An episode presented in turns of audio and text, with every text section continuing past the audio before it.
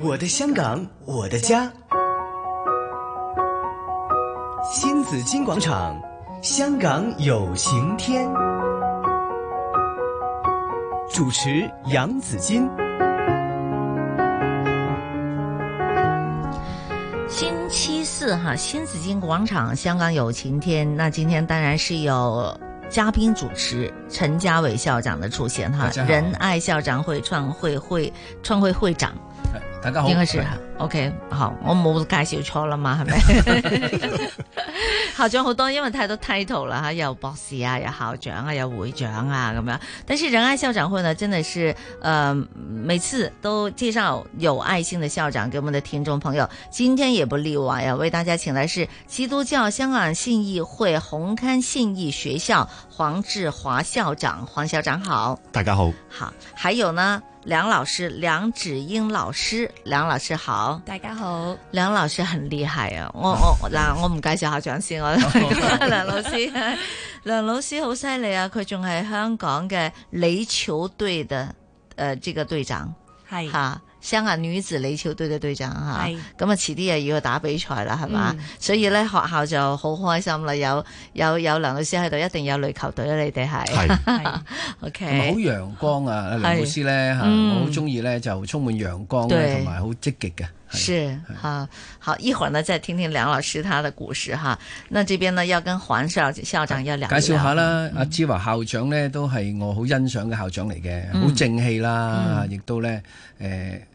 都有喺一個誒卓嘅名家度咧係有定期嘅專欄嘅，嗯咁我都睇過好多文章，咁我覺得寫得相當之好，啊係咁所以咧我咧就啊邀請咧阿志華咧就加入啊仁愛校長會啦。系咁上一次呢，我哋呢就有尹校長嚟啦，佢係中學校長。係咁再上一次呢，就周校長嚟啦，係幼稚園。咁其實呢，仁愛校長會呢亦都有小學嘅校長嘅。咁、嗯嗯我覺得啊，志華呢，咁同佢傾開嘅時候呢，佢都好有抱負嘅，因為去到間學校都七年啦。嗯咁、呢，我覺得七年呢都開始呢，就有好多啲嘢呢已經係可以做得好好。嚇嗯佢、呢就同我一樣呢，都好中意生命教育嘅。系，係啦，我知道呢，佢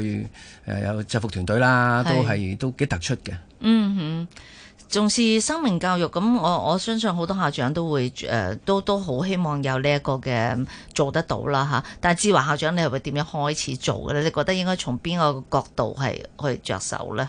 哦我覺得喺生命教育入邊咧，其實喺任何一間學校啦，或者學生細路仔嘅成長入邊咧，其實都重要嘅。嗯，咁我哋喺我哋學校去推展生命教育之前呢，其實我哋諗翻我哋自己誒個、校訓啊，我哋嘅校訓呢就榮神愛人，嗯而我哋嘅英文嘅簡寫呢就係 H H L P S。咁嗯我哋呢就去諗啊，不如我哋用我哋嘅英文簡寫係變成我哋嘅核心價值喎。係啊咁第一個非常好喎 H 呢就係 Heart heart。我哋嘅信念啦，我哋嘅價值觀啦。第二個 H 咧就係我哋嘅 health，就係我哋嘅健康。我哋學生嘅身心靈健康咧，其實都非常之重要嘅。係第三個英文字母 L 咧就係 learn，我哦哋希望咧我哋學生咧有學習嘅動機啦對、嗯策略啦，同埋咧有個興趣。咁第四個英文字母 P 咧就係 passion，我哋希望咧每個細路仔咧喺佢學生喺學習嘅過程入邊啦，或者喺佢生命嘅路途當中咧，佢都有嗰份嘅熱忱，有嗰份嘅投入感嘅。嗯最後咧，佢哋如果都有 heart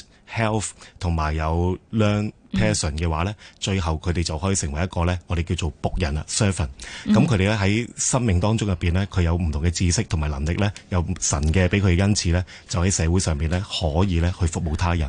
咁、我亦都希望咧，透過我哋六年嘅小學學習咧，讓學生咧有一個正向嘅人生，同埋一個感恩嘅一個生命嘅。喂，出奇喎、我開頭諗住最尾個 S 咧就係係 success，係成 功啫。但我覺得咧最尾一個係 servant 咧就高好多啦，因為咧、我哋做嘅嘢咧係要榮神同埋要愛人啊嘛係係。其實咧都係講緊付出，就唔係話講緊自己咧就點點點。同埋、我覺得用個校名咧去 revisit 嗰個核心價值咧係好重要，因為你做乜係咧啊個靈魂喺邊咧？係係啦，咁呢個呢，都應該係志華校長呢去到嘅時候呢，就係、再去重新檢視啦，因為間學校已經係五十八年啦，嗯，係嘛？咁嗰個時代同而家嘅時代係有啲唔同，咁同埋此一時彼一時啦，係嚇咁、我覺得好中意個 heart，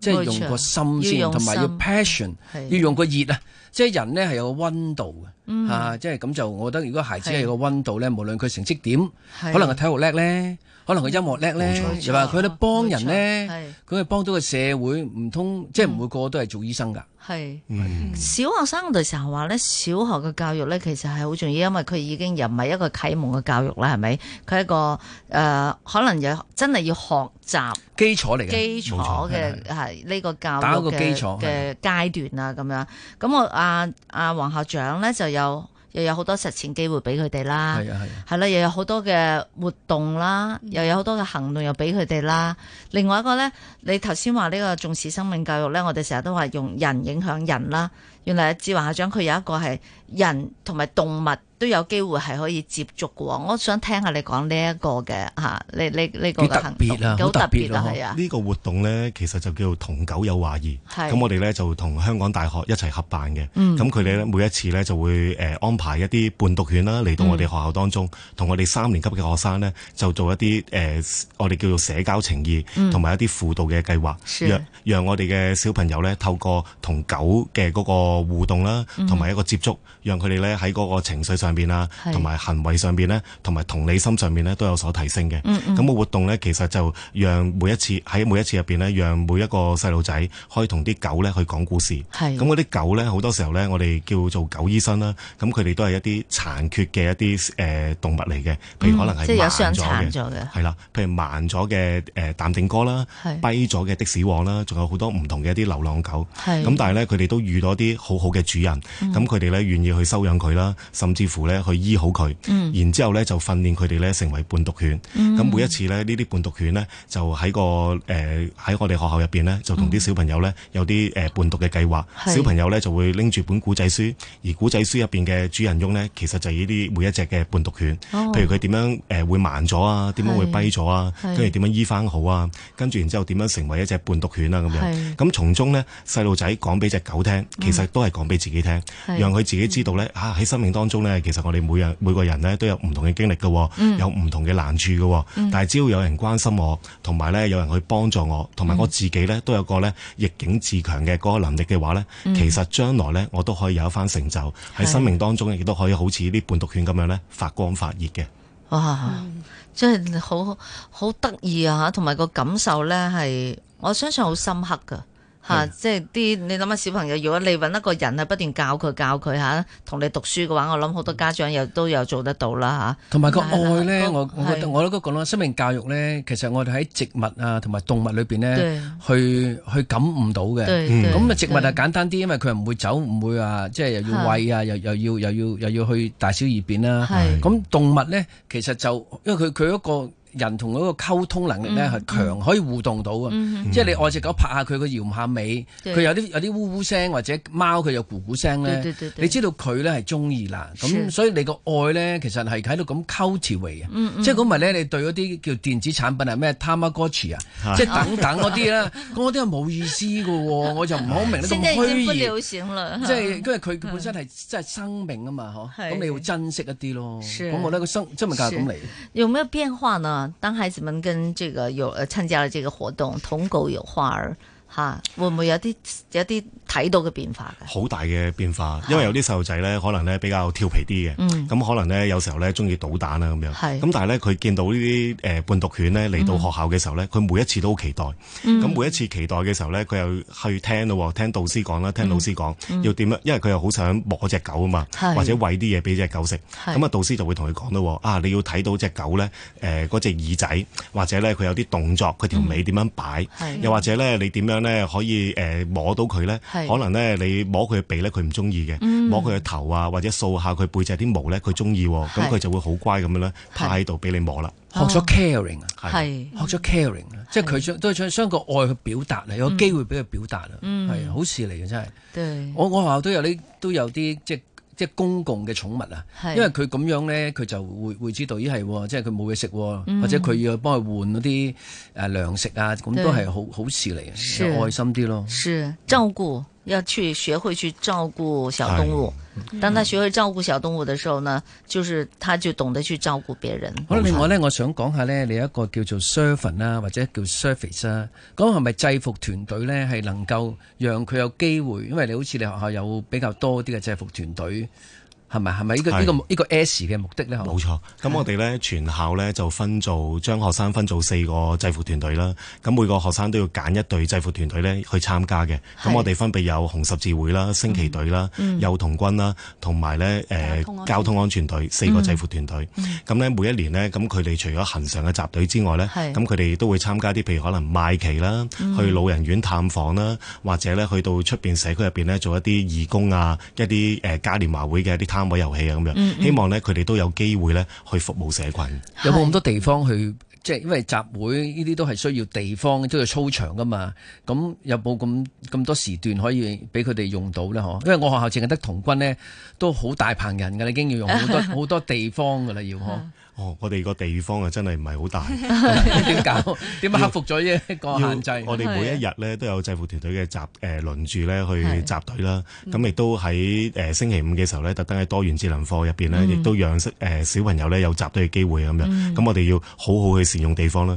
同埋係我哋都成日咧誒同老師講啦，同家長講，同埋同小朋友講。咁我哋咧嘅學習嘅環境咧，唔單止喺學校入嗯邊，仲喺個社區入邊，喺世界各地嘅。咁所以咧，我哋要安排佢哋咧走出校園啦，係去應該要到社區入邊咧去做服務啊咁樣。係咁四項邊項係最受歡迎啊？通常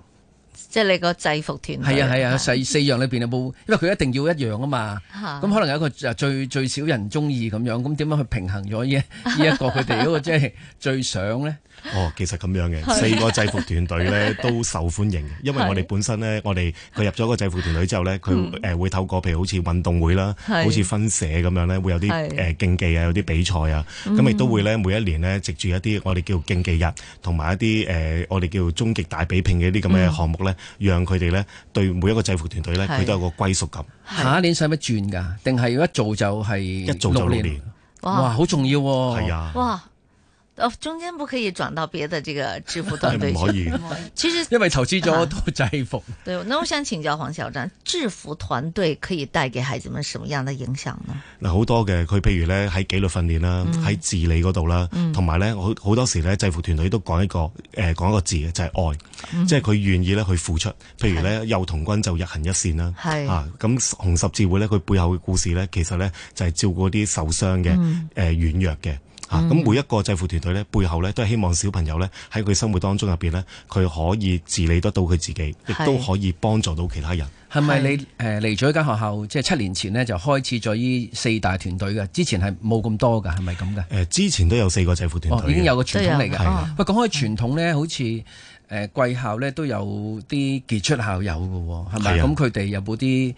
誒對於誒、呃即係而家嘅學生咧有所影響咧？又係有嘅介紹幾個傑出校友俾我哋聽下我。哋其實一九六一年呢就開校啦，啊嗯係咁、我哋第一屆校友呢，就係、誒之前嘅財政司司長啦梁錦松先生啦，哦，第七屆嘅校友呢，就有前嘅水務處處長啦阿係林天星先生啦，係仲有誒、呃第十屆呢，就有高志森導演啦，咁、嗯另外仲有鄺正偉先生啦，而家係康康業控股集團嘅副主席。係嗯仲有其他好多唔同嘅校友，咁佢哋咧誒都會喺我哋嘅畢業禮入邊咧，即係我哋會邀請佢哋翻嚟喺畢業禮入邊咧就誒受評啦，嗯係同埋咧同學生咧去做訓練嘅。係咁我記得咧嗰陣時喺五十五屆畢業禮嘅時候咧，梁錦松先生嚟到我哋嘅畢業禮咧，就拎住誒嗰陣時叫做畢業生名錄，係就同所有嘅學生講，佢嘅師弟師妹講，就話咧我就係你嘅大師兄啦，哦啊，即係鏗鏘有力。係咁咧就即係第一屆嘛，係啦。係啊佢又做到咁高，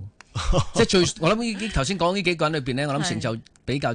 高一啲，大家明顯啲嘅就係、係阿梁錦松司長啦嗰陣時啊啦，嚇係係亦都係咧教統即係教育改革咧嘅三大旗手之一嚟嘅，嗯嚇嗰陣時係教統會主席嚟嘅，係啦。係係嗯咁啲同學仔咩反應咧吓？哇！佢每嗯次同學咧，其實都好認真去聽咧每一位校友嘅分享嘅。啊係譬如高志森導演咧嚟到我哋學校嘅禮堂嘅舞台上面咧去頒獎同埋去訓練嘅時候咧，係佢就話俾啲小朋友聽，話俾啲師弟師妹聽，嗱呢個舞台咧就係我人生第一出話劇咧，就喺度做噶啦，就訓練佢哋咧要俾心機去學習啦嗯係，嗯同埋亦都揾到佢哋自己嘅興趣，將來咧喺自己人生舞台上面咧可以發光發熱。哇有冇啲物件咧可以即係一代一代咁傳落去嘅咧？即係有冇啲襟章啊，或者係啲係即係有有有派啊代表性嗰或者啲係嚇啊係啊誒其實好多嘅，譬如好似我哋嘅校呔啦係，好多學校咧其實誒都會叫啲學生咧可能打啲我哋叫橡筋呔，即係假呔。係咁咧，我哋一二年班咧，因為佢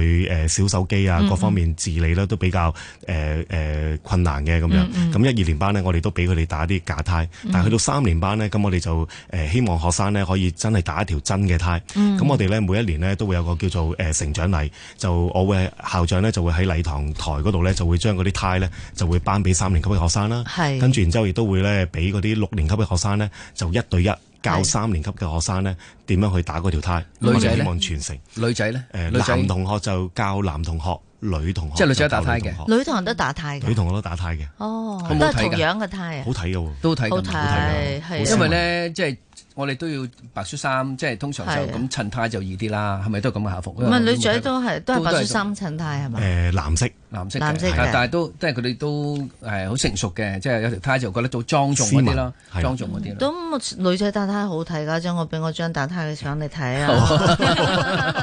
係啊，好英氣噶嘛，好有英氣啊咁樣噶嘛，係啦。但係佢哋會咁嗰條呔就一就一路傳承落去，係係啦咁樣。佢有個即係儀式儀式有個儀式都有一個咧好重要嘅誒歸屬感係啊嘅，因為大家打同一條呔，好似係啊誒梗係啦，呔喎，即係係啊其實學大校人又任打何嘅細物件小朋友又係啊，打係啊一校長條呔同學生條呔都係一樣一嘅。樣係嘅，啊，好係啊好多傳統名校啊、南拔水啲都係都係咁嘅，有一定嘅呢條呔。係啊，我想知校長你平時翻工你係打呔嘅，係啊，嚇。係 啊。咁啊，咁如果係有啲女校長都係都都會係就女老師就唔一定噶啦，就冇限制要打呔嘅。誒呃難啲，嗱，可能喺你場合就要啦，可能係其實校長打呔就係希望誒啲小朋友咧有親切感啊，係即係校長同佢打同一條呔，係嚇，係啊哇！即是呢個係好嘢嚟噶係嚇，啊即係你睇係啊係下啊好係啊親切噶嘛，係小朋友見到啊校長打呔，自己亦都要係做做同樣嘅嘢，所以係最好嘅 modeling 係係俾係啦，唔使教咁多。其實冇錯校長企出嚟其實就係一個 modeling 嚟㗎啦係，啊因為咧本身所以我哋都係要比較即係誒為意一啲啦，都希嗯望做一個好嘅影響俾俾小朋友，因為呢個係無言嘅教導，沒錯，或者係一個一個規規矩，即係自己都管唔到係咁，咁點去講人哋點有說服力咧？喂，講起立規矩有排講喎，我哋一陣繼續訪問校長好嘛？我哋講下立規矩啊，同埋仲有啊梁子恩老師同我哋分享啊。今天訪問的是呃基督教香港信義會紅磡信義學校黃志華校長，還呃還有梁芷英老師。回頭我們再聊。